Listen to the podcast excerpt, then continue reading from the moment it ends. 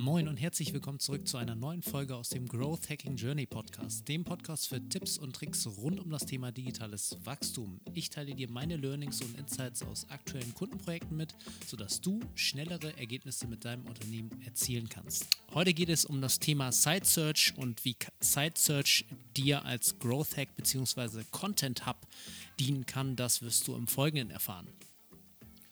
Zum Hintergrund, ich habe mich gefragt, wie ich an mehr Content-Ideen kommen kann. Und neben Content-Ideen, also quasi was für Themen man besetzen kann, ähm, ja, nutze ich ähm, Portale, sowas wie zum Beispiel Answer the Public, Keyword Planner, TubeBuddy, die ganzen Auto-Suggest. Dann nutze ich über Hotjar natürlich einige Umfragen auf den Webseiten, um an so Ideen zu kommen, was denn die Zielgruppe bewegt, die auf die Webseiten meiner Kunden oder auch auf meine Webseiten kommen.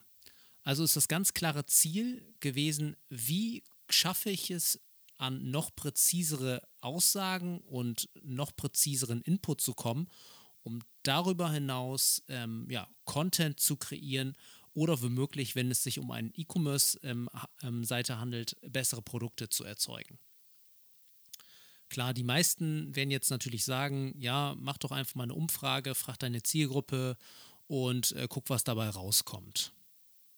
Aber hier ging es darum, oder das war zumindest mein Anspruch, dass ich ähm, einfach vorhandene Traffic-Kanäle nutze und ohne Widerstand einfach ähm, im typischen Verhalten ähm, der Webseiten-Nutzer noch mehr rausholen kann, als wir bisher rausgeholt haben.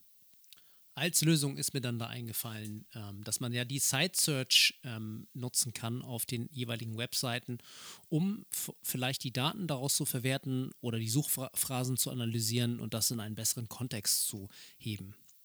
Was ist die sogenannte Site Search? Ja, das kennst du wahrscheinlich ähm, auch ähm, von äh, dem Besuch anderer Webseiten. Das ist einfach dieses kleine Suchfeld meistens eigentlich immer irgendwo links oben ähm, positioniert, nutzen relativ wenig oder sehen halt auch relativ wenig.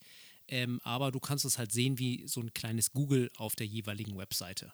Ja, wenn man es gut macht, kann man da zum Beispiel Programme wie mit DoFinder oder ähnlich äh, Plugins ähm, ja direkt schöne Vorschläge erstellen lassen, wenn du auch schon quasi ähm, dein, dein, den Anfangsbuchstaben oder einfach das erste Wort eingibst, dass du dann automatisch schon Vorschläge bekommst. Also ich habe da zum Beispiel für ähm, E-Commerce-Shops DoFinder genutzt.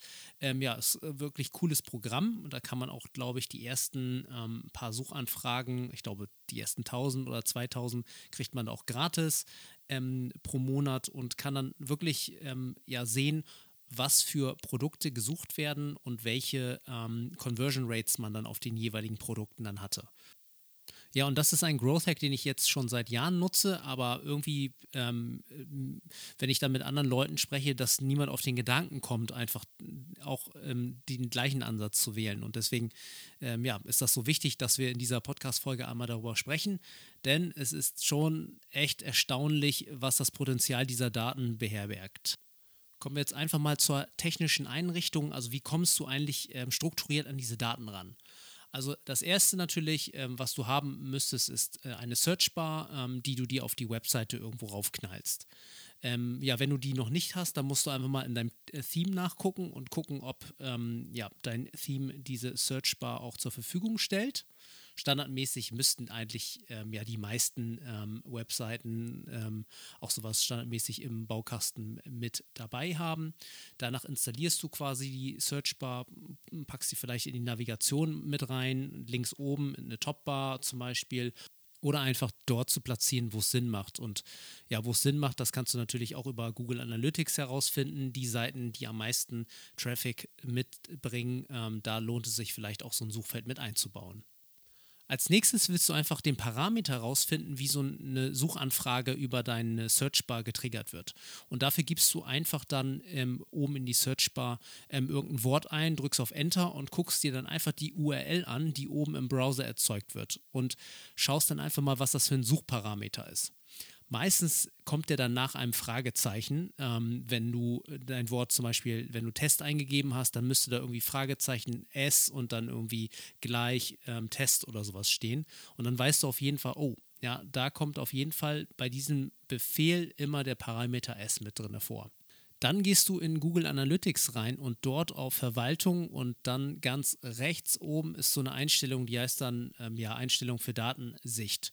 Und dort kannst du das sogenannte Site Search Tracking einrichten. Da fügst du einfach den Buchstaben ein und fertig ist das einfach. Und ja, eigentlich danach hast du deinen ersten Kummerkasten ähm, für deine Website ähm, ja, auf Abruf parat. So, und wie wertet man jetzt diese Daten aus? Ähm, und was kannst du daraus gewinnen? Ähm, da kann ich dir auch einige Praxisbeispiele nennen ähm, im späteren Verlauf, aber lass uns erstmal gucken, wie wertet man sowas auf. Also das, was ich immer mache, ist implementieren und erstmal laufen lassen, damit erstmal Daten erzeugt werden. Ich gucke dann so nach drei bis fünf Tagen rein, ja, sind, also hat der wirklich gut gefeuert, hat das ähm, alles funktioniert? Und was sind denn die ersten Suchanfragen, die da reingekommen sind dann lässt du die Ergebnisse einfach laufen über ein paar Monate oder auch über einen Monat und sortierst einmal dann nach einmalige Suchanfragen.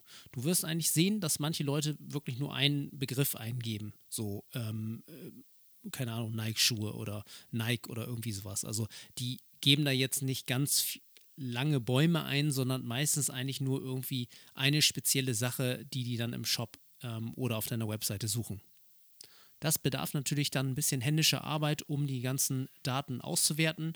Ähm, du solltest auf jeden Fall durchgehen und nach irgendwelchen Gruppierungen, Gruppen, Überkategorien suchen, ähm, damit du das klassifizieren kannst. Was ich dann auch häufig nutze, sind dann so WordCloud-Programme, die man dann über Google findet. Ich glaube, wordcloud.io oder so ist sowas. Und ich ähm, erstelle einfach so einen Excel-Export und kopiere alle Keywords raus und füge die dann bei WordCloud ein und dann kannst du auf jeden Fall schon sehen, wenn manche Wörter häufiger ähm, erschienen sind, ähm, dass du dann weißt, wo die größere Relevanz dann ist. So kann das zum Beispiel sein, dass du einfach in einem Webshop ähm, eine bestimmte Produktkategorie ähm, nochmal anders hervorheben kannst. Also du kannst dann tatsächlich ähm, weitere Produkte suchen, wenn jetzt zum Beispiel andere Farben gesucht werden. Ne? Kopfhörer ähm, schwarz, Kopfhörer matt schwarz oder, oder T-Shirt in XXL ähm, in hellgrau oder so. Einfach da reingucken und gucken, ob es irgendwelche Muster ergibt und diese Muster dann einfach nutzen, diese, diese Insights nutzen, um daraus dann ähm, ja neue Produkte oder Content-Ideen ähm, zu erstellen. Natürlich ist das alles ähm, ja, Traffic-abhängig. Ne? Wenn du zum Beispiel eine Facebook-Anzeige ähm, erstellt hast, wo du nur ein bestimmtes Produkt bewirbst, dann wird natürlich typischerweise Suchanfragen bei die eintreffen, wenn die Leute überhaupt danach suchen, die irgendwas mit dem Produkt oder mit der Produktkategorie zu tun haben. Deswegen kann man hier nochmal ähm, nach Quelle und Medium sortieren und da musst du dir mal anschauen, ob du vielleicht nicht sogar einfach deinen Traffic dann mal segmentierst. So, ne? Organische Suchanfragen, was ja natürlich auch nicht schlecht ist, dann kannst du da auch nochmal gucken, für welche Keywords eigentlich deine organische Sichtbarkeit existiert und das nochmal in Relation stellen ähm, in Bezug auf die Suchanfragen. Genauso wie wenn du über Social Media ähm, Ads Werbung machst, guck dir dann da nochmal an, genau was die Leute dann ähm, darüber suchen. Und ähm, ja, probiere einfach darüber hinaus einfach mal ähm, zu, äh, ja, Ideen zu generieren.